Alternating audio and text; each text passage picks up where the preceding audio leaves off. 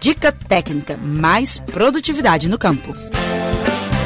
Olá! Começa agora mais um Estação Rural, o podcast da empresa de assistência técnica e extensão rural do estado de Minas Gerais. Eu sou Miriam Fernandes, jornalista, e vou apresentar neste episódio uma dica técnica sobre o Ora Pronobis. Muito tradicional em Minas, essa planta é popularmente conhecida como carne vegetal. Isso porque tem uma grande concentração de proteína na sua composição. É uma planta rústica de fácil cultivo e, com alguns cuidados, como adubação e irrigação, pode se tornar ainda mais produtiva. As folhas são usadas geralmente como recheios de tortas e omeletes ou refogadas, como acompanhamento de pratos como frango ensopado. A seguir, o coordenador estadual de horticultura da Emater MG, Georgiton Silveira, explica os segredos para propagar o Ora Pronobis por estacas. O primeiro passo é escolher bem a estaca a ser usada como muda. Confira as orientações. O Ora pronobis é uma planta que, além da propagação via estaca, ela pode ter a propagação via semente.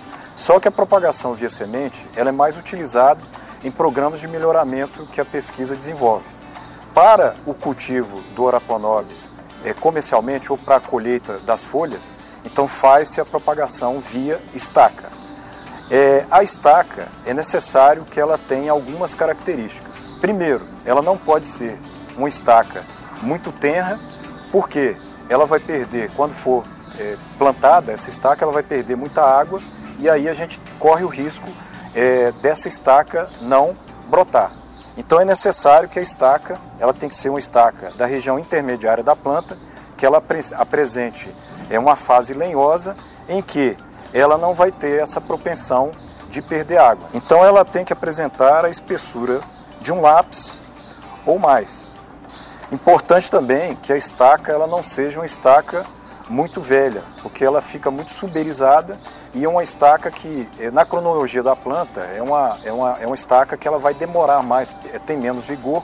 Então, por isso que o interessante é a gente verificar é, as estacas que são da região intermediária da planta, que tem essa é, questão de maturidade. E, ao preparar as estacas escolhidas para a propagação, é importante retirar todas as folhas para evitar a desidratação da muda. Ao retirar as folhas, tome cuidado para não prejudicar as gemas da planta que ficam no caule. Depois, pode-se fazer o corte das estacas para que cada pedaço tenha mais ou menos 20 centímetros. Mas vamos ouvir o Georgiton Silveira, que ele tem outro detalhe importante para o sucesso da propagação. Um erro que o pessoal comete é de pegar essa estaca e colocá-la direta, é, direto no solo.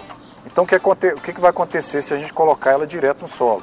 Então se a gente não tiver o cuidado de ficar molhando e irrigando periodicamente, essa estaca, ela, a tendência dela é perder água e secar.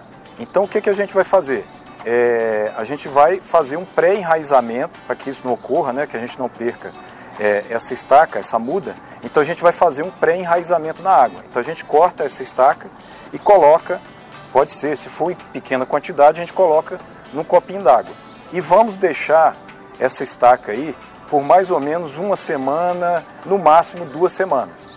Então, após o período de pré-enraizamento, a gente vai passar essa estaca para um recipiente que contém o substrato. O substrato ele pode ser um substrato comprado, específico para hortaliças, ou pode ser preparado. Então você pode usar uma parte é, de composto orgânico ou de humus, uma parte é, de terra, de terra de formigueiro ou terra de barranco, e uma parte é, de areia. E atenção, ao colocar as estacas para enraizar, o lado que fica em contato com a água deve receber um corte na diagonal. Isto serve para aumentar o espaço onde as raízes poderão crescer. E preste atenção também para respeitar o sentido do crescimento da planta. Os acúleos, como são chamados aqueles falsos espinhos no caule, devem ficar virados para a parte de baixo para respeitar o sentido de crescimento da planta.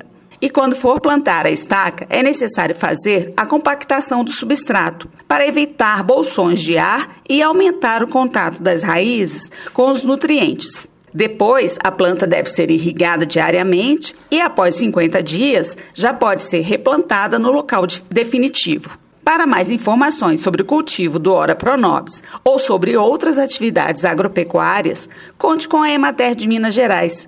No site da empresa, você encontra os telefones e endereços das unidades em todo o estado. Anote aí: www.emater.mg.gov.br. Se você gostou desse conteúdo, por favor, compartilhe. Assim poderemos levar informação de qualidade a mais pessoas. Para deixar seus comentários e sugestões, é só mandar um e-mail para radioemater@emater.mg.gov.br.